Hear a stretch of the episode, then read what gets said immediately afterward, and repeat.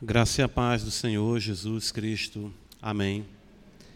Irmãos, privilégio estarmos aqui depois de uma semana em que tivemos a oportunidade mais uma vez de servirmos o Senhor. Então, passamos a semana no serviço ao Senhor e aqui nos reunimos para o ápice desse serviço, onde as famílias, ou seja, na coletividade das famílias, podemos exaltar a Deus assim como lhe é devido. Somos pecadores, pecamos contra o Senhor e nos achegamos aqui exatamente suplicando o seu favor para que assim possamos adorá-lo em espírito e em verdade. Hoje nós iremos concluir, pela bondade de Deus, a nossa série nas epístolas de João, ou seja, essas duas breves, breves epístolas, uh, segundo e terceiro João, e falando exatamente desse contexto de pecado, como pecadores que somos, precisamos cada vez mais da busca do arrependimento. Deus, Senhor, se nos conceder, queremos dar início a uma série nos salmos penitenciais. Então, iremos observar isso, se a boa mão de Deus assim nos conceder. Que Deus assim abençoe a igreja e nos ajude a caminharmos na sua presença e santidade. Amém, irmãos. Abramos nossas Bíblias na segunda epístola de João. Não me equivoquei, é a segunda mesmo, viu? Segunda epístola e terceira epístola. Então, vai dar dificuldade para a gente, mas vou explicar aos irmãos o porquê. Quando estivemos expondo a segunda epístola de João, nos faltou exatamente tratarmos dos versos 12 e 13. Então, nossa leitura hoje se dará nos versos 12 e 13 da segunda epístola de João e nos versos 13 a 15 da terceira epístola de João. E aí fecharemos a exposição pela bondade de Deus nessas duas epístolas. Segunda epístola de João, versículo 12 e versículo 13. Ainda tinha muitas coisas que vos escrever. Não quis fazê-lo com papel e tinta, pois espero ir ter convosco e conversaremos de viva voz para que a nossa alegria seja completa. Os filhos da tua irmã eleita te saúdam. Versos 13 a 15 da terceira epístola de João. Muitas coisas tinha que te escrever, todavia não quis fazê-lo com tinta e pena, pois em breve espero ver-te, então conversaremos de viva voz. A paz seja contigo. Os amigos te saúdam. Saúda os amigos, nome por nome. Amém.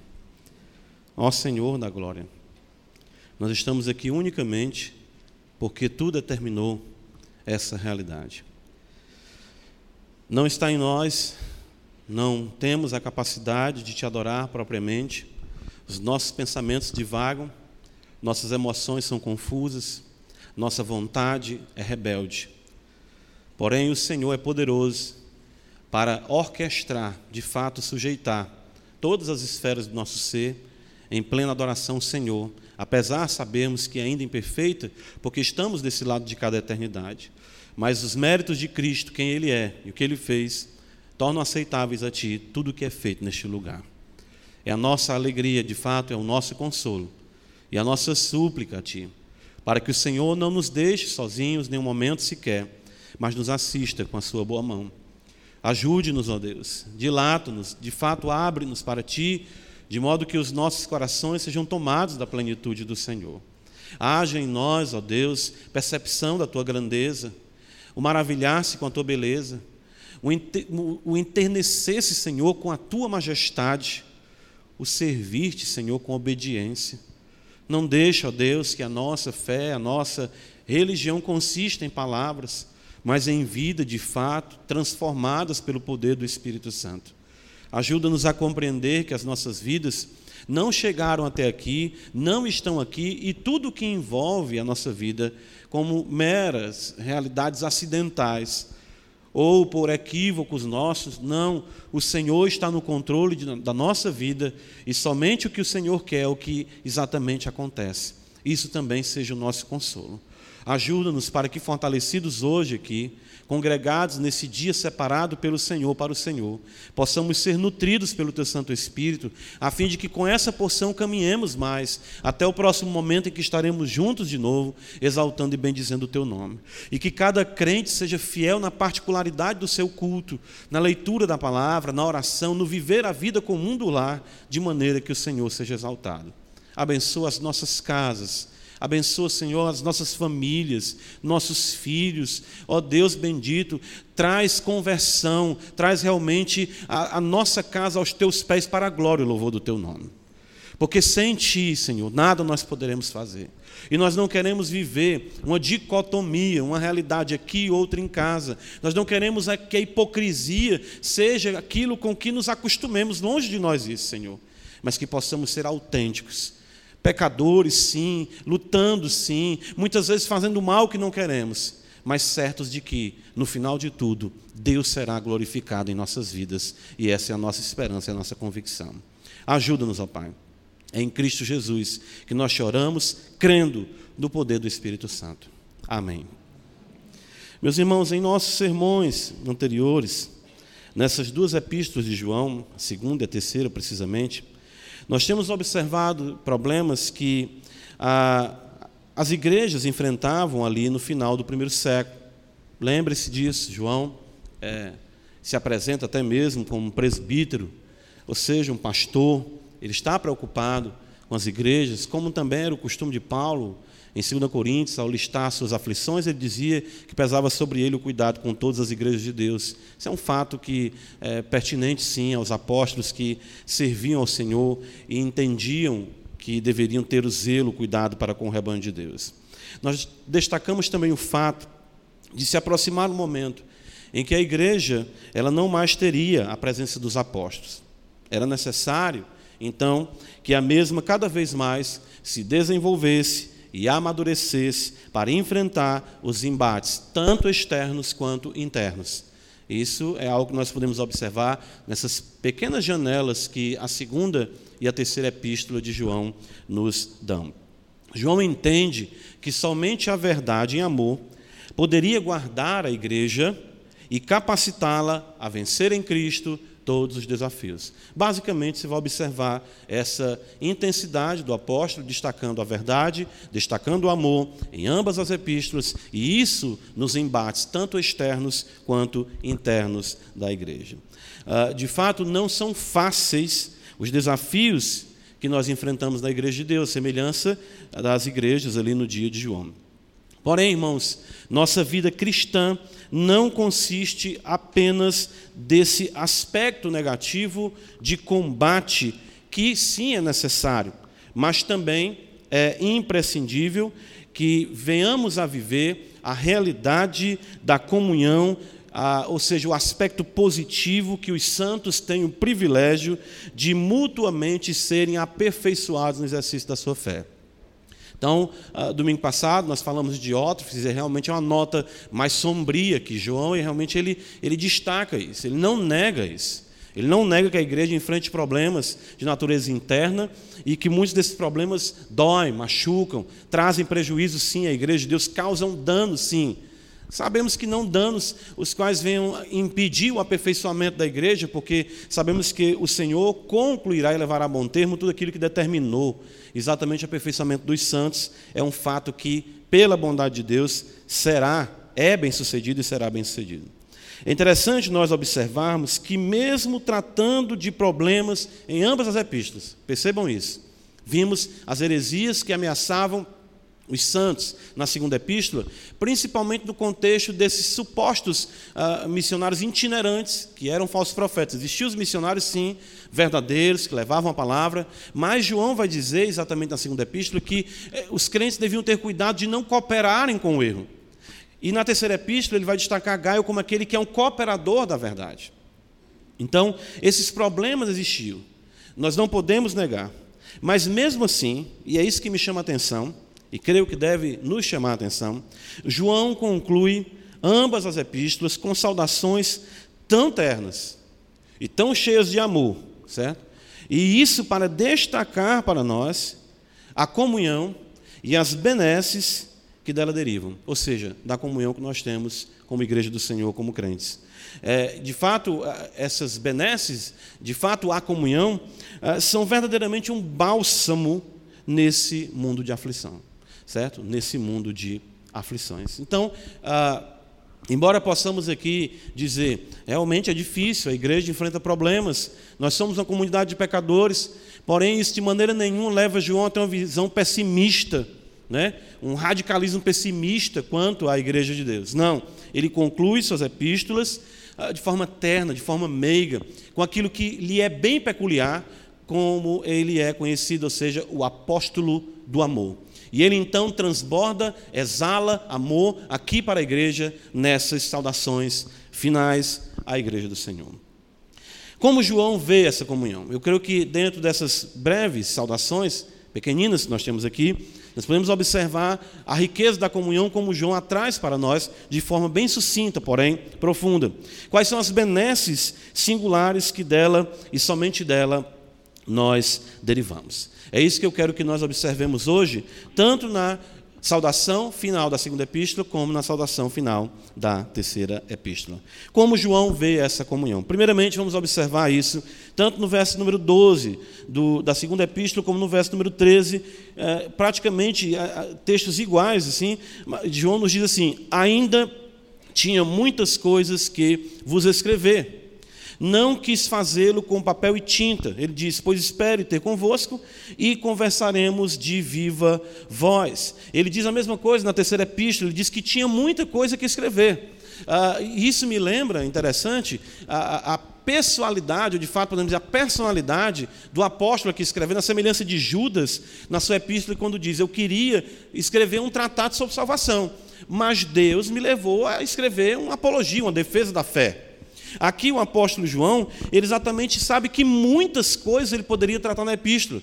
De fato, ah, não é à toa que nós temos quatro evangelhos, não é à toa que nós temos ah, várias epístolas ah, apresentando para nós a grandeza da doutrina cristã. Nenhuma em si mesma vai abarcar ou conter toda a revelação. É? E João, então, aqui destaca para nós algo que é muito importante no que concerne a comunhão. E eu quero afirmar isso como nosso primeiro ponto. João destaca o caráter imprescindível da pessoalidade. Ok? João destaca o caráter imprescindível da pessoalidade. Isso nós podemos observar tanto na terceira epístola como na segunda, com a expressão que ele usa, viva voz. Ou seja, a virtualidade não substitui a necessidade e a singularidade da presença. Nada, nada pode substituir isso. João afirma assim: espero ir ter convosco espero ver-te. Não é? Na segunda pessoa do plural, ele falando na segunda epístola, ele diz: espero é, é ter convosco. E se dirigindo a Gaio, ele diz: espero ver-te. Isso é importante, irmãos, porque o contexto de ambas as epístolas destacam problemas. A igreja enfrentava problemas no que concerne a heresias, na segunda, na segunda epístola, e a igreja enfrentava problemas ainda que nós temos maior dificuldade, problemas internos. Porém, isso de maneira nenhuma dissuadiu João de estar com aqueles irmãos. Percebe? João poderia simplesmente dizer: Eu vou escrever para essas igrejas, mas eu não quero nem pisar ali. Aquela comunidade ali onde está acontecendo aquele ataque de heresias. Eu já sou um homem velho, já sou um homem cansado, eu tenho muito problema na minha vida. Que cada um se vire com essa epístola que eu escrevi. Não é isso que João diz. A terceira epístola também é a mesma coisa. Tem um camarada lá complicado, Diótrefes, e com certeza deveriam existir partidários de Diótrefes ali também. O homem não ia ter essa força sozinho. Diótrefes, então, é um homem que amarga o contexto da igreja, como nós vimos no domingo passado. Porém, ele diz para Gaio: Espero ver-te, eu vou aí, eu irei aí, porque, embora eu esteja escrevendo, trazendo para vocês essas instruções, isso não substitui a necessidade, o caráter imprescindível que nós temos de nos relacionar uns com os outros. Veja que João fala, tanto na segunda epístola como na terceira, ele diz: Não quis fazê-lo com papel e tinta. E ainda no versículo 13 ele diz, muda só um pouco falando tinta e pena. Né? Ah, praticamente a mesma coisa, porém apenas uma mudança da maneira como João escreve, ou seja, o material que ele utiliza. A comunicação por escrito, irmãos, e espere um pouquinho antes de, de, de eu concluir o que eu vou dizer. A comunicação por escrita é limitada. Ok? É algo que nós temos que compreender. Aí você vai dizer: peraí, pastor, e a Bíblia? Somente a comunicação divina, por escrito, que tem sempre a presença do seu autor, que é quem? O Espírito Santo é suficiente, porém, nós não conseguimos nos comunicar com precisão pela escrita, só Deus é suficientemente capaz de fazer isso. Nós não temos essa capacidade. É por isso que eu observo o quantos problemas nós enfrentamos dentro da realidade virtual que nós enfrentamos hoje. Isso é muito interessante. A maneira como as frases são escritas no, nos grupos de WhatsApp, a maneira como as coisas são postadas, elas carecem exatamente dos olhares, dos gestos, da entonação da voz e etc, etc, para uma comunicação realmente mais plena. Muitos problemas que nós enfrentamos é porque nós estamos substituindo a pessoalidade pela virtualidade. O apóstolo João, ele tem um cuidado porque ele sabe que como igreja de Deus, ele precisava se comunicar de forma mais plena, como homem, como pecador que era com aqueles que eram homens também pecadores. Nós não temos a precisão da escrita que Deus tem. Somente o Senhor pode, de fato, estar com o seu livro conosco, nos ensinando no poder do Espírito Santo. Mas nós precisamos exatamente estarmos uns com os outros para aprendermos uns com os outros. Eu lembro de uma história antiga que eu li num livro sobre essa realidade de comunicação. O filho, ele sai de casa exatamente com um problema com o pai, né? Muitas vezes isso acontece, o filho vai engrossando o cangote, como a gente diz, e quer realmente se impor. E aí o que acontece é que o filho diz: Eu quero sair de casa, eu vou embora. E a mãe, muito triste, o pai pode ir, você quer ser independente, vai, enfim, aconteceu, e o filho ir embora. Passado muitos anos, o filho estava em outro país, enfim, e mandou apenas uma, um telegrama para o pai, o tempo do telegrama. E a, a frase estava escrita: Papai, manda dinheiro. E aí o pai recebe aquele telegrama, abre ansioso, porque filho é filho, nós afirmamos isso, e ele abre aquela carta e diz, telegrama diz para a esposa: Veja como este teu filho é ingrato. E ela diz: Por quê, meu filho? Olha aqui, tantos anos sem falar comigo, e ele escreve para mim unicamente isso: Papai, mande dinheiro. E ela disse: Deixa eu ver aqui, meu filho, o telegrama. Então ela pegou o telegrama e disse: Não, meu filho, não está escrito assim. Está escrito: Papai, mande dinheiro. Isso mostra o quanto nós temos problemas em nossas realidades virtuais. Nós pensamos que o mundo virtual é uma realidade dos nossos dias, a comunicação à distância é uma realidade virtual, a qual nós tentamos transmitir alguma coisa sem estarmos presentes. E essa comunicação ela é carente da realidade da comunhão que só podemos desfrutar plenamente viva voz, vendo, tendo uns com os outros, falando uns com os outros. João destaca isso, e isso é importante dentro do contexto daquelas epístolas certo? Ou seja, em que os crentes poderiam cada vez mais, por conta dos problemas, quererem se afastar uns dos outros, quererem evitar uns aos outros, porque gente é sinônimo de problema. Nós não podemos absorver essas máximas mundanas. Na Bíblia não é assim. É impressionantemente, irmãos, lamentável que muitos cristãos estejam negligenciando a comunhão e isso com justificativas que são infundadas. É o que nós observamos todos os dias na igreja. Por exemplo, a igreja tem muito problema. Isso não afastou João da igreja, ele é um apóstolo. Isso não afastou João da igreja. João, pelo, pelo contrário, ele diz: Eu quero ter convosco, eu quero te ver, Gaio. E não tem problema não. Deixa que eu converse com Diótrefes. Pode deixar, deixa comigo. Eu vou resolver isso aí, sim. Vou olhar no olho dele e vou mostrar para ele as coisas que ele tem feito. Mas, pastor, eu não tenho tempo. Vocês acham que João também, embora não tivesse, vamos dizer, as barreiras ou as dificuldades que temos hoje de trânsito ou geográficos, mas, enfim, por outro lado, muitas coisas da nossa vida foram tornadas mais práticas, o encurtamento das distâncias. João, para chegar numa igreja como essa, levava muitas vezes semanas, meses. E ele disse: Eu irei ter convosco, eu irei te ver, Gaio, eu irei tratar com vocês. Essa justificativa de não ter tempo, essa justificativa de ter uma vida corrida, que hoje nós alegamos por conta da, da, da, realidade urbana, dos compromissos, dos muitos afazeres, João enfrentava isso em outro contexto, pela dificuldade de comunicação, pela escassez da realidade, vamos dizer, urbana mesmo, a, a facilidade de transporte não existia, e coisas, enfim, que tornavam também difíceis para ele e tomavam muito tempo dele o estar com aqueles crentes. Estou cansado eu estou muito cansado para ir para a igreja na quarta-feira, eu estou muito cansado para ir para a igreja no domingo. Nós vemos aqui um homem que, embora já avançado em idade, não teve isso como desculpa para não desfrutar a comunhão com os irmãos. Um homem já velho. Nós estamos aqui chegando no, prime... no, no final do primeiro século, e João diz: Eu irei ter convosco. João fala para Gai, e aqui nós estamos vendo dois compromissos de João. Um com a segunda epístola, uma comunidade, e outra na comunidade a qual Gaio fazia parte. Um homem que provavelmente iria viajar ou a pé, ou o máximo que poderia ter, como um homem pobre ali, um lombo de um jumento. Mas ele mesmo sendo um homem desgastado e com, com a dificuldade de uma cavalgadura ou de uma caminhada longa a pé, ele diz: Eu irei ter convosco, eu irei lhe ver. Outro ponto, irmãos, que nós devemos destacar é que hoje nós enfrentamos um aleijamento da comunicação em nossos dias. Sim, irmãos, pois a preferência da virtualidade, a pessoalidade, ostraciza as pessoas, tornando-as anômalas. É isso que nós enfrentamos. As pessoas estão com a gente, mas de fato não estão com a gente. Parece que elas receberam uma entidade. Eu não sei se é o espírito do WhatsApp que baixa. Ninguém consegue mais olhar no olho de ninguém.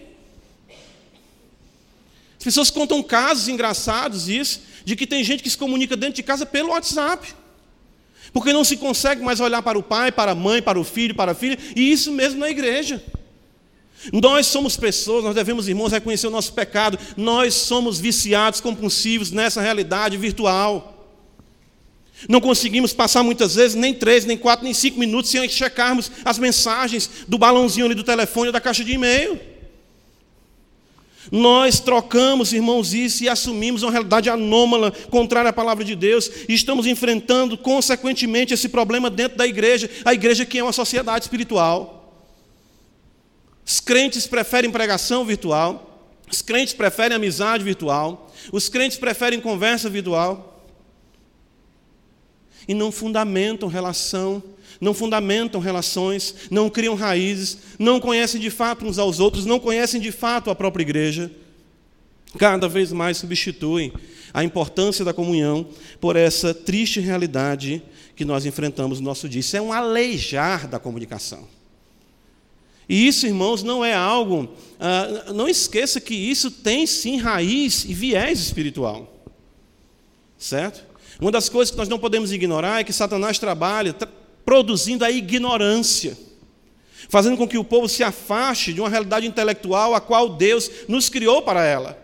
Deus é um Deus sábio, culto, intelectual, se revelou para nós em 66 livros, mas o brasileiro diz que não gosta de ler. Hoje é a mesma coisa, não tenho dificuldade de falar, de me relacionar, de conversar com as pessoas, isso é espiritual. Isso é espiritual, isso é ausência de fato, exatamente de comunhão, de arder, de vibrar, de amar a igreja de Deus. As pessoas não olham mais nos olhos de ninguém, parece que todo mundo está devendo alguma coisa, não sei se é um serial killer, todo mundo de cabeça baixa, com medo de ser descoberto o seu crime, o seu pecado, ou seja o que for. Precisamos desses olhares ardentes da comunhão, do aperto de mão, de conversas verdadeiras que reflitam o amor de Deus que o apóstolo João tinha para com a igreja e queria que a igreja tivesse para com ele. Irmãos, o comunicar-se, o relacionar-se, refletem o ser de Deus e, consequentemente, o que é ser humano. Todo que vai nessa contramão é um atentado à realidade ontológica, ou seja, do próprio ser. Deus é um Deus que subsiste em três pessoas. Deus vive eternamente num excelente papo celestial para a glória do seu nome. Ele vive louvando a Ele próprio no poder do Espírito em Cristo Jesus, a beleza do Filho. Acho que não tem um momento que Deus não olha para Jesus e diz: Esse é meu filho amado em quem me compraz, eu te amo demais. E Jesus, eu estou aqui, Pai, porque eu também gosto de estar perto de Ti. E o Espírito Santo, e o Pai, e o Filho conversam. E a igreja, que deve ser reflexo da glória de Deus, vive se ostracizando, se isolando para dentro dos seus smartphones. Isso é um absurdo. Isso é uma realidade a qual nós enfrentamos. Eu penso que João estava escrevendo pensando exatamente nisso no WhatsApp. ai, ai, né, irmãos? Roma, Lucas capítulo 22, quero que vocês vejam comigo. Eu separei apenas algumas referências, porque. Ah, é importante a gente ver isso. Lucas 22. Irmãos, Jesus está próximo da sua morte. De fato, essa noite aqui desse texto, Lucas 22, é a noite da sua morte.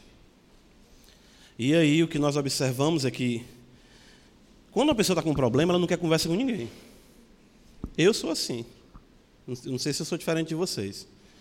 Não estou cabeça não para conversar com ninguém, não. Estou cheio de problema. Estou pior do que um livro de matemática, cheio de problema. Não quero conversa, não quero. O filho, pai, o que foi? Não, não é? Não. Jesus sabe que daqui a pouco vai ser preso, torturado, entregue aos fariseus, passará esses dias sofrendo as mais vis, certo? Humilhações, podemos dizer, uh, físicas, emocionais, psicológicas. E olha a beleza do que Cristo fala em Lucas capítulo 22. Eu poderia pegar muitos textos de Jesus que falam da compaixão dele, dele se importar com as pessoas, mas veja só, ele diz no versículo 15. Vamos ler o 14. Chegando a hora, pôs Jesus à mesa e com ele os apóstolos. Irmãos, se eu soubesse que eu ia morrer daqui a pouco, eu estava nervosinho, me tremendo todinho. Estava lá na mesa, gente, ore por mim, né? Eu tenho que fazer isso aqui, mas é difícil para mim. Jesus diz: Tenho desejado ansiosamente comer convosco esta Páscoa, antes do meu sofrimento. Irmãos, que coisa impressionante. Eu estava eu tava ansioso. Isso aqui transmite uma ideia, o texto, ele fala ansiosamente, ardorosamente. Eu queria estar em comunhão com vocês para que eu tivesse até mais capacitação de sofrer. Jesus, os evangelhos nos narram, separei apenas essa referência, mas para que você não esqueça, que ele atendia as multidões e conversava com um por um.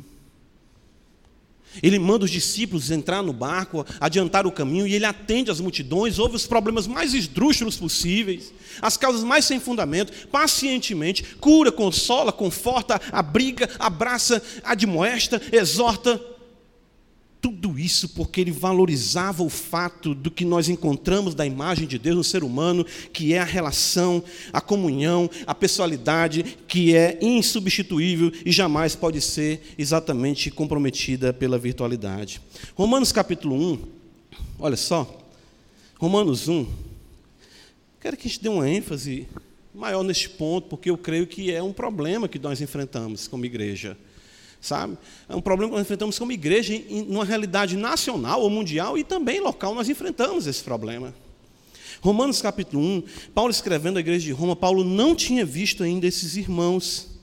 E ele diz aqui, ah, no capítulo 1, veja só, ah, versículo de número 11: Porque muito desejo ver-vos, a fim de repartir convosco algum dom espiritual, para que sejais confirmados isto é, para que em vossa companhia reciprocamente nos confortemos por intermédio da fé mútua, vossa e minha. Irmãos, Paulo está dizendo para mim, para você, que era isso, crentes comuns, que vocês têm algo que eu não tenho. Eu preciso de você. E você precisa de mim. Não vamos cantar o corinho, não. Mas é isso um fato. Está entendendo? Ou seja, Paulo está dizendo: eu preciso, eu preciso repartir algo com vocês e preciso receber de vocês. E isso só se dá pela pessoalidade. Paulo tentou muitas, por muitos anos, ele fala, ir até Roma, e sabia que agora estava se aproximando o seu intento. 1 Tessalonicenses, capítulo 2, um pouco mais à frente, ah, é bem conhecido, porque essa igreja, Paulo, teve que sair de lá por livre e espontânea pressão, né? A gente fala assim. Atos capítulo 17 narra a chegada de Paulo em Tessalônica. A escritura diz que por três sábados ele arrasou e as pessoas creram, mas os judeus fizeram falugar, malandragem para expulsar Paulo dali. Paulo tem que ser, sair dali escondido, sob pena de, de exatamente é, é, processo contra os seus irmãos que o haviam hospedado. Então Paulo sai de Tessalônica com o coração na mão, podemos dizer assim. E ele tenta voltar para lá. Primeiro capítulo, de fato, 1 Tessalonicenses 2, versículo 17, ele diz: Ora, 1 Tessalonicenses 2,17: Nós, irmãos, orfanados por breve tempo de vossa presença, não porém do coração, com tanto mais empenho diligenciamos com grande desejo de ver-vos pessoalmente. Paulo era o homem das epístolas, mas ele não substitui a pessoalidade. Por isso quisemos ir até vós, pelo menos eu, Paulo, não somente uma vez, mas duas, contudo, Satanás nos barrou o caminho. Fazer uma viagem para Tessalônica, meu irmão, não é pegar um voozinho aqui para o Rio de Janeiro, para São Paulo, não. E ele tentou, ele, não, ele, simplesmente não pensou, será que eu vou? Ah, não vou, não. Então, ele tentou, ele se organizou. Eu tentei mais de uma vez e não deu certo. Eu preciso ver vocês. Tanto que ele vai narrar aqui que só vai encontrar consolo quando exatamente Timóteo traz para ele notícias de que a fé daqueles homens, daquelas mulheres, daqueles crentes estavam de fato é, produzindo frutos para a glória do nosso Deus. Irmãos, nós temos que parar com essa realidade e buscarmos sermos mais pessoais, fugirmos mais deste mundo virtual. Rede social torna você antissocial. Certo? É uma contradição. Rede social não cria contexto social, anula você exatamente ignora estar conversando com sua esposa, ignora estar conversando com seus filhos, ignora estar conversando na igreja para estar em WhatsApp. Você está indo na contramão daquilo que reflete exatamente a comunhão, o ser de Deus na sua vida, para com a sua família e para com a igreja. Volta lá para 2 João comigo, segunda epístola de João. Segunda, esse aspecto nós vamos encontrar especificamente aqui João diz ainda no versículo 12: ah, muitas coisas tinha que vos escrever, não quis fazê-lo com papel e tinta. Espero ter convosco. Conversaremos de viva voz para que, observa, a nossa alegria seja completa. Irmãos, pensem comigo. Embora sendo um apóstolo, nós falamos isso um pouco de Paulo já, tendo todo o privilégio de alguém que viu o Senhor, andou com ele, e até reclinou-se a seu peito, João entendia não ter toda a alegria, mas via a complementação da sua alegria na comunhão com os crentes. Está muito ligado ao que a gente falou no primeiro ponto, porém, o que eu quero que os irmãos entendam é, entendam é que nós temos uma alegria que precisa de complemento. A comunhão vem complementar essa realidade da alegria. Às vezes nós perguntamos por que temos vidas tristes ou insatisfeitas ou coisas dessa natureza, e às vezes a gente não observa onde estão os problemas que nós estamos realmente, que estão causando aquilo ali.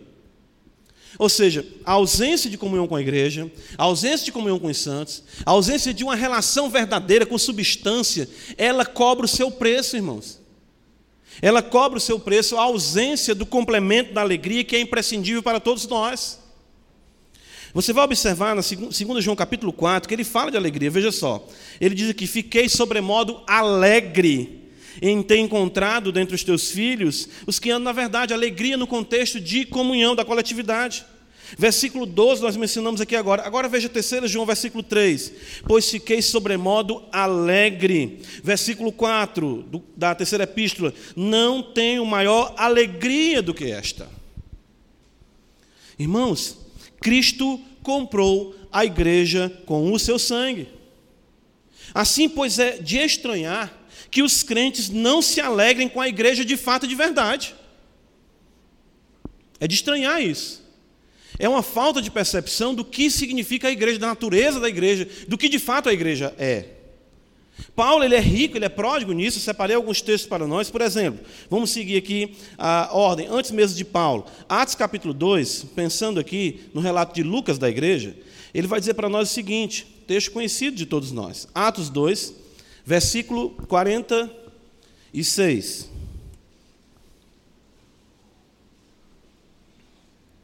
Diariamente. Né? Diariamente. E é porque a gente nem está aqui diariamente, né? Sacrifício para os irmãos às vezes estarem aqui duas vezes na semana, a gente tem. Diariamente, perseveravam unânimes no templo, partiam pão de casa em casa e tomavam suas refeições com alegria e singeleza de coração. Percebam a alegria como resultado dessa complementação da mutualidade cristã. Ok? Percebam isso. Isso é muito importante. Uh, outro texto que nós podemos observar, agora vamos aqui em duas referências paulinas, Filipenses capítulo 4, Paulo vai dizer para nós o seguinte: ele está preso, essa é conhecida como a epístola da alegria. Filipenses capítulo 4, Paulo vai dizer acerca dos irmãos em Filipos. Ele diz: Portanto, meus irmãos, amados e muito saudosos, olha a personalidade de novo, olha o desejo de Paulo de estar presente com eles de novo minha alegria e coroa, sim, amados, permanecei deste modo, firmes no Senhor. Ele identifica os crentes como a alegria deles. Ele identifica a igreja como a sua alegria. Eu tenho certeza pelo fato da igreja ser o corpo de Cristo comprada com o seu sangue, como Paulo fala em Atos capítulo 20, registrado isso por Lucas. 1 Tessalonicenses, voltemos de novo, na sequência daqueles versículos capítulo 2, porém agora verso 19 e 20. Ele fala que estava ansioso, desejoso de ver os irmãos, tinha sido barrado duas vezes por Satanás.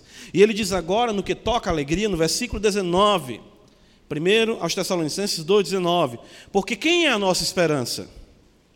Pois quem é a nossa esperança, ou alegria, ou coroa, em quem, em que exultamos na presença de nosso Senhor Jesus em sua vinda? Não sois vós? Olha o versículo seguinte ainda. Sim, vós sois realmente a nossa glória e a nossa alegria. Igreja não é um mal necessário. Igreja é o fundamento da nossa alegria, comunhão dos santos, para a glória de Deus, onde o Cristo se manifesta de forma plena e maravilhosa na individualidade de cada um, para o benefício da coletividade. Nós temos que entender essa natureza da igreja e temos que nos esforçar para manter este vínculo e, de fato, cultivar essa realidade para a glória do nosso Deus. Volta comigo para 2 João.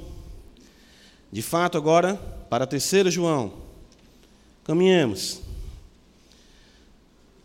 É imprescindível a pessoalidade.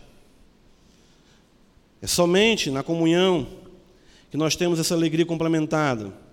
E Terceiro ponto que eu queria destacar com os irmãos. Veja comigo no versículo número 13 da terceira, perdão, versículo 15 da terceira epístola. A paz seja contigo, ele diz: Os amigos te saúdam. Saúda os amigos, nome por nome. Amigos, duas vezes mencionado aqui, neste único versículo e nesta pequenina epístola. Nós temos a menor epístola e nós temos um versículo muito pequeno que traz por duas vezes a expressão amigos. Nas epístolas, fora dessa epístola de João, nós não iremos encontrar o recurso amigos. Vamos ter um relato em Atos capítulo 27, onde Paulo vai chegando a Sidon, estando preso ali sob a custódia ah, do centurião, sendo levado a Roma, ele vai ver os amigos. Isso é importante nós compreendemos. Ah, este não é um termo novo para João. Embora no gênero epistolar, ou seja, nas epístolas, nós encontremos aqui palavra amigos por duas vezes, e isso eu posso dizer que é de uma abundância, dada a proporção da epístola, o tamanho da epístola. Nós iremos observar João utilizar essa expressão nos lábios do próprio mestre ao registrar para nós que se encontra em João capítulo 15. E aí eu quero que você abra comigo João capítulo 15. João 15.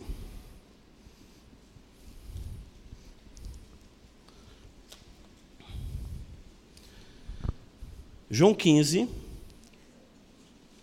verso de número. Vamos começar pelo verso número 13.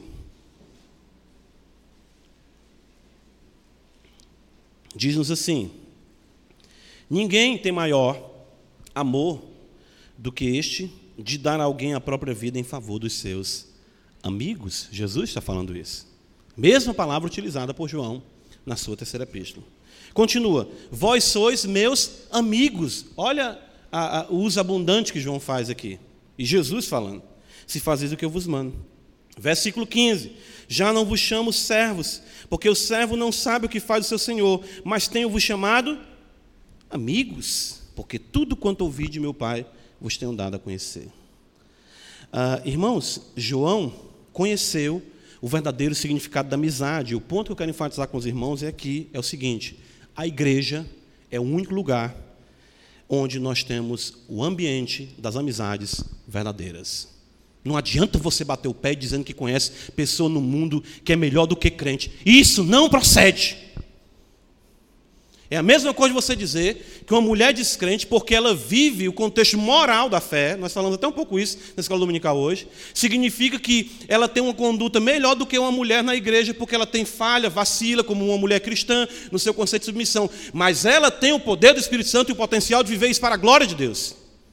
Aquela mulher vai moralmente para o inferno. E essa, embora tropece no caminho, entrará na presença de Deus para a glória do Senhor Jesus Cristo. Não vem dizer o contrário. Isso não existe. Eu vou mostrar para você, de fato, não eu, a Escritura, que a amizade você vai ter verdadeira no ambiente cristão. Quer ver só? Cristo deu sua vida em benefício. Versículo de número 13 diz isso: Ninguém tem maior do que este de dar alguém a própria vida em favor dos seus amigos. Assim sendo, são amigos verdadeiros aqueles que contribuem para o avanço da minha vida em Cristo. Cristo, sendo meu amigo, deu a vida dele para que eu tivesse uma relação verdadeiramente com o Pai. Assim como Deus chamou Abraão de seu amigo, ele hoje me chama de seu amigo, porque o meu amigo verdadeiro, Cristo Jesus, deu a vida dele para que eu fosse amigo de Deus. Então são amizades verdadeiras aqueles homens e mulheres que me levam para mais próximo dessa relação e não que me levam apenas para torcer no estádio de futebol, para beber comigo, para ir numa festa comigo, para conversar comigo. Não!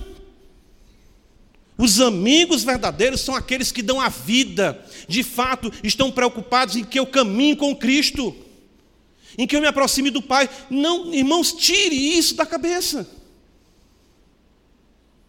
Eu já tive, irmãos, amizades no mundo que eu julgava amizades verdadeiras, mas a partir do momento que eu falei de Cristo, aquelas pessoas disseram não para Cristo, eu disse não para elas. Embora tivesse um laço forte com aquelas pessoas. Perceba outro fato importante. Qual é o benefício maior que você vai dizer que existe na sua vida, se não aquilo que te aproxima de Deus, a não ser que você esteja dizendo que isso não seja importante na sua vida? Que você vai aquilatar ou julgar o valor de amizade por afinidade com gostos que você tem para com o ímpio e do ímpio para com você. Isso não é amizade. São duas pessoas com paixões que entraram em sintonia, paixões carnais, para juntas promoverem o seu vício, o seu problema, o seu pecado. E aí se acha que isso é sintonia. A verdadeira amizade me leva para perto de Deus. João então diz: saúde os amigos, amigos, porque aí de fato na igreja existe amigo. Peraí, João, amigo? Idiota. Eu estou falando de amigo. Tem amigo sim na igreja. Tem amigo sim. Problema é que nós queremos amizades que satisfaçam os nossos interesses. Nós queremos pessoas que nos aplaudam, que gostem do que a gente gosta, que digam o que a gente quer ouvir, e não pessoas que eu posso chegar perto dela e ser edificado ser cada vez mais maturado na graça de Deus. Isso é verdadeira amizade. Jesus mostra que é meu amigo ao dar a vida dele para que eu possa ter vida com o Pai. Então a verdadeira amizade tem como pilar essa realidade. Segundo lugar, o versículo 14 diz: Ninguém tem maior amor do que este. Perdão, versículo 14: Vós sois meus amigos se fazeis o que eu vos mando. Percebem? A relação da amizade com obediência. Ou seja, os amigos de Deus obedecem. Assim, os amigos verdadeiros são instrumentos na obtenção dessa bela realidade. Ou seja, quem são meus amigos de fato? São os que me levam a obedecer a Deus. Vós sois meus amigos se fizerem o que eu vos mando. Então, seu amigo, meu amigo, que não lhe faz obedecer a Deus, não é seu amigo, meu amigo. Não é. Certo? Essa é uma tendência do mundo de banalizar, em definir as palavras. Já dizia C.S. Lewis. Isso é uma estratégia de Satanás. Perverta o valor real das palavras e deixa as pessoas sem fundamentação. Amor, o que é amor? É sexo? O que é amor? Enfim. O que é amizade? Na Escritura, ela afirma para nós que o ambiente de verdadeiras amizades é a igreja. Por fim, nesse contexto de amizade, veja como é interessante. Versículo 15: Já não vos chamo servos, porque o servo não sabe o que faz o seu senhor, mas tenho-vos chamado amigo, porque tudo quanto ouvi de meu Pai vos tenho dado a conhecer. A amizade de Cristo traz conhecimento com o Pai. Veja a relação. Me, me leva para próximo de Deus, me leva à obediência de Deus, me leva ao conhecimento de Deus. Pegue os seus amigos, pegue a sua agenda, pegue o seu WhatsApp e comece a passar as fotozinhas e diga: deixa eu ver aqui quem é que de fato me leva perto de Deus, deixa eu ver quem é que de fato me faz obedecer a Deus, deixa eu ver quem é que de fato me faz viver uma vida que seja agradável a Deus. Esse é seu amigo. Essa é sua amiga. Isso só existe na igreja, porque isso é uma realidade espiritual. Fora dela isso não existe. Conceito de amizade mundana não é o conceito de amizade bíblica. Embora, guarde isso, possamos ver um reflexo da amizade divina nas relações não cristãs. Podemos ver? Podemos. Pessoas honestas, pessoas que ajudam, pessoas que realmente, é, às vezes, estão com você ali, como a gente fala, pau para toda obra. Mas só a amizade cristã cumpre o nobre e eterno propósito de nos aperfeiçoar em santidade na amizade com o amado da nossa alma. Embora você conheça pessoa que você diz que é pedra 90, e isso é um reflexo distante da verdadeira amizade cristã, não é razão para você sustentar ou fundamentar comunhão com tais pessoas, porque nisso você quebra o princípio de 2 Coríntios capítulo 6, entrando até no versículo 7, julgo desigual, amizade com o incrédulo, amizade com aqueles que realmente não obedecem ao Senhor. Não tem meio termo para isso. Ou se é luz, ou se é trevas. Por isso, irmãos, a igreja é um ambiente de amizade verdadeira. E João, embora todo aquele contexto de, de sofrimento fora da igreja ou dentro, ele não negou, não anulou, não deixou de valorizar essa realidade. Volta comigo para o terceiro João. Outro fato aqui importante, nós temos que destacar, é o que está no versículo de número 14 da terceira epístola. Deixa eu ver. Ou, oh, perdão, versículo 15 ainda. A paz seja contigo, os amigos te saúdam, saúde os amigos. Olha como essa expressão, eu acho ela belíssima. Nome por nome. No original, é, você vai encontrar assim, segundo nome. Ou seja, João destaca aqui o valor único de cada um. Ok? João vê a beleza da individualidade na coletividade.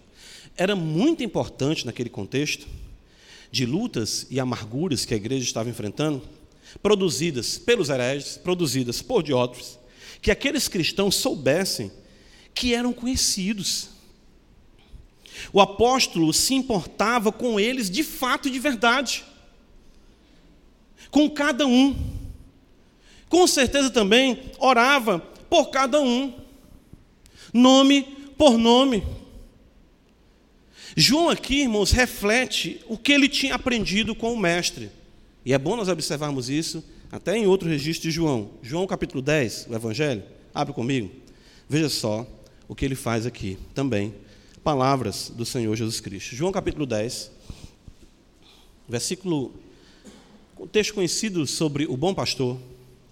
Né? Jesus, ele é o bom pastor. Versículo 3 está escrito: Para este, ou seja, para o pastor verdadeiro, né?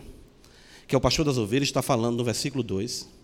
Para este o porteiro abre, as ovelhas ouvem a sua voz, ele chama pelo nome as suas próprias ovelhas e as conduz para fora.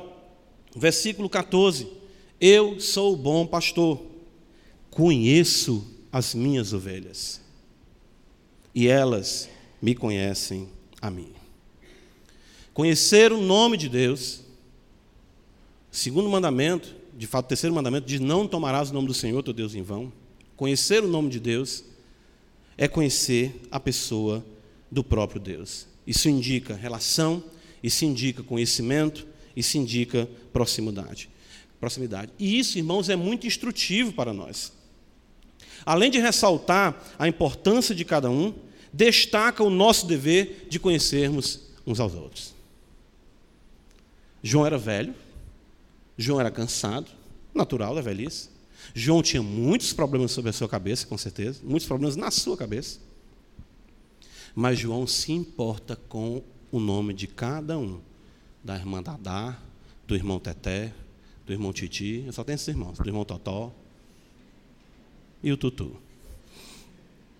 João ele diz para Gaio, Gaio, você vai procurar cada irmão e falar com cada um dizendo que eu mandei uma saudação para eles.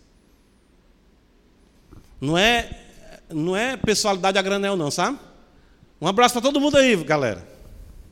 João mandou aí um, um alô para vocês. Não. O Evangelho, de fato a epístola, diz: segundo o nome. Eu quero que você procure a pessoa e fale com ela que eu disse para ela que eu me importo com ela, que eu oro por ela. Quanto maior a igreja, maior a nossa responsabilidade. Hã? Não podemos admitir uma realidade impessoal na igreja. Você conhece quantas pessoas aqui na igreja? Ah, eu conheço um bocado. Procure conhecer todas. Oh, pastor, não tenho tempo para isso não. Ô, oh, meu irmão, ô, oh, minha irmã, você ainda quer que eu volte a falar da realidade de João?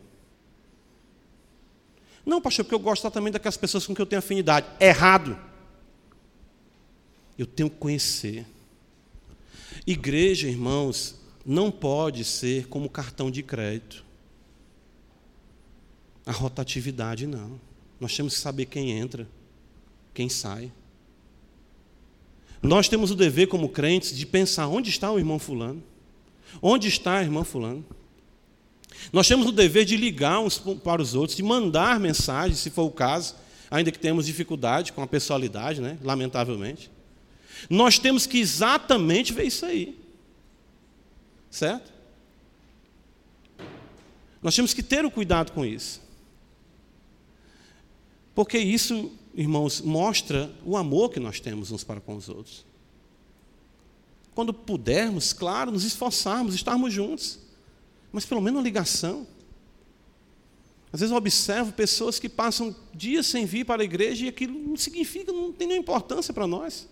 Onde está, o que estão fazendo, com quem estão falando, por que não estão presentes? João, ele manda mensagem para cada um. Para cada um pode ver isso na Escritura em muitas passagens. Paulo, ali, aquele capítulo Romanos 16, é muito, muito conhecido disso. Irmãos, para nós concluirmos, João nos diz o seguinte, versículo 15: A paz seja contigo. A paz de Deus sobre todos os irmãos. A paz aqui não significa esse conceito também né, fútil de ausência de problemas, não é isso. João almeja a harmonia, a sintonia, a afinidade sobre todos e para todos os santos. De fato, o shalom. A palavra grega aqui que tem o seu correspondente no hebraico, shalom. No Salmo 133, a Escritura diz que, nós vimos esse salmo aqui, que é bom, suave que os irmãos vivam, quão suave é que os irmãos vivem em união. E diz ali, o Senhor ordena a bênção, a ideia da paz, a ideia do seu prazer nesse contexto. Essa palavra ela ganhou um significado especial para João. É, João capítulo 20, vê só comigo, isso aqui é a nossa última referência. É, Jesus, aqui depois de ressuscitado, por três vezes, bem próximo aqui umas das outras, o versículo 19, diz: Ao cair da tarde, daquele dia, o primeiro da semana, João 20, 19. Trancados as portas da casa, onde estavam os discípulos, com medo dos judeus, Veio Jesus, pôs-se no meio e disse-lhes: Paz seja convosco. Versículo 21 disse-lhes, pois Jesus outra vez: Paz seja convosco. Assim como o Pai me enviou, envio também, eu também vos envio. Verso 26, passados oito dias, estavam outra vez ali reunidos seus discípulos e Tomé com eles. Estando as portas trancadas, veio Jesus, pôs-se no meio e disse-lhes: Paz seja convosco. Contexto de medo, contexto de perseguição, contexto de aflição, eu tenho certeza que aquela palavra de Cristo não foi uma mera saudação. A paz, irmão. Paz seja com você. Não. a alma dos discípulos com certeza foram fortalecidas pela paz da, da pessoalidade de Cristo com eles. E essa paz, exatamente de Deus, na harmonia que exatamente eles careciam e precisavam daquela sintonia, daquela confiança de que estavam agora em paz com Deus, que era o que de fato era mais importante. Irmãos, a comunhão, ela é imprescindível ao desenvolvimento de todo cristão. Certo? Nós temos que entender isso. João, é, isso fica muito mais rico no pano de fundo ah, dessas duas epístolas. Embora os problemas, comunhão é que vai nos trazer força em Cristo Jesus, no desenvolvimento do amor e da verdade. Jamais devemos virtualizar nossas relações. Eu não estou negando aqui o valor da comunicação, ela tem um valor sim. Eu estou dizendo que nós não podemos virtualizar, ou seja, fazer disso o fundamento de todas as nossas relações. Eu evito muito, tenho cuidado com essa questão de, de WhatsApp, porque eu vejo às vezes nos grupos as pessoas colocam as coisas tão secas, porque eu não vi os olhos, eu não vi a entonação, não sei se aquela pessoa está me ofendendo, sabe? Eu não sei se aquela pessoa está me dizendo simplesmente não ou não. Eu não sei. Então eu gosto mais, né, coisa menos problemática, pelo menos o áudio, né, ou seja, do telefone. Porque até hoje o áudio manda no WhatsApp, a pessoa recorta e bota no contexto para a pessoa ouvir, ó, oh, isso aqui foi por isso, isso, aquilo outro. É ou não é? É. Uma coisa equivocada. Mas pelo menos, né, uma ligação, pelo menos uma conversa, eu não tenho tempo não. Aí é um problema dentro da realidade imprescindível da personalidade. Ela é determinada por Deus, irmãos. Alegrar-se com a igreja e na igreja é alegrar-se é alegrar verdadeiramente com Cristo e em Cristo. Você não pode mudar isso. Eu não posso dizer assim, eu amo o Senhor, mas eu não gosto da igreja. É a mesma coisa de dizer, pastor, quero bem o Senhor, pastor Cleiton, gosto muito do Senhor, mas não quero nem conversa com a irmã Solange. Olha aí que negócio é esse. Não pode. Isso não existe. A plenitude dessa alegria, irmãos, só é possível aos que verdadeiramente são amigos de Deus. E assim, nossos amigos. Certo? Seu amigo não é o seu dinheiro. Seu amigo não são aqueles que apenas se afinam com preferências que você tem. Seu amigo é aquele que lhe leva para mais próximo do Senhor. Não existe insignificância na igreja de Deus. Ah, pastor, eu não tenho nenhuma função na igreja. E quem foi que disse que a igreja é exatamente um, uma repartição de todo mundo tem que ter uma função? Você aí, meu irmão, está orando por mim agora, eu estou pregando. Está orando para que a igreja ouça a palavra. Você que eu nunca nem ouvi sua voz, mas ela é ecoada nos céus, intercedendo pelos santos que aqui estão. Apenas um exemplo para nós vermos a importância de cada crente no corpo de Cristo. Porque somente assim, irmãos, nós desfrutaremos a paz de Deus em meio a todas as nossas aflições. Que Deus nos abençoe. Amém. Obrigado, Senhor. Realmente tu és maravilhoso e ter comunhão contigo é o fundamento da nossa da nossa alegria. E essa comunhão contigo, Senhor, não pode ser tolhida da comunhão com a igreja. Não existe isso.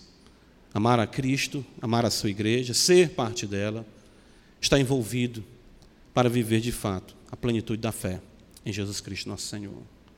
Nos ajuda, Pai. Abençoa a tua igreja. Dá-nos pessoalidade, dá-nos relações que tenham substância, realmente. Que nos importemos uns com os outros, que oremos uns pelos outros, que busquemos uns aos outros. Em nome de Jesus, Pai. Amém.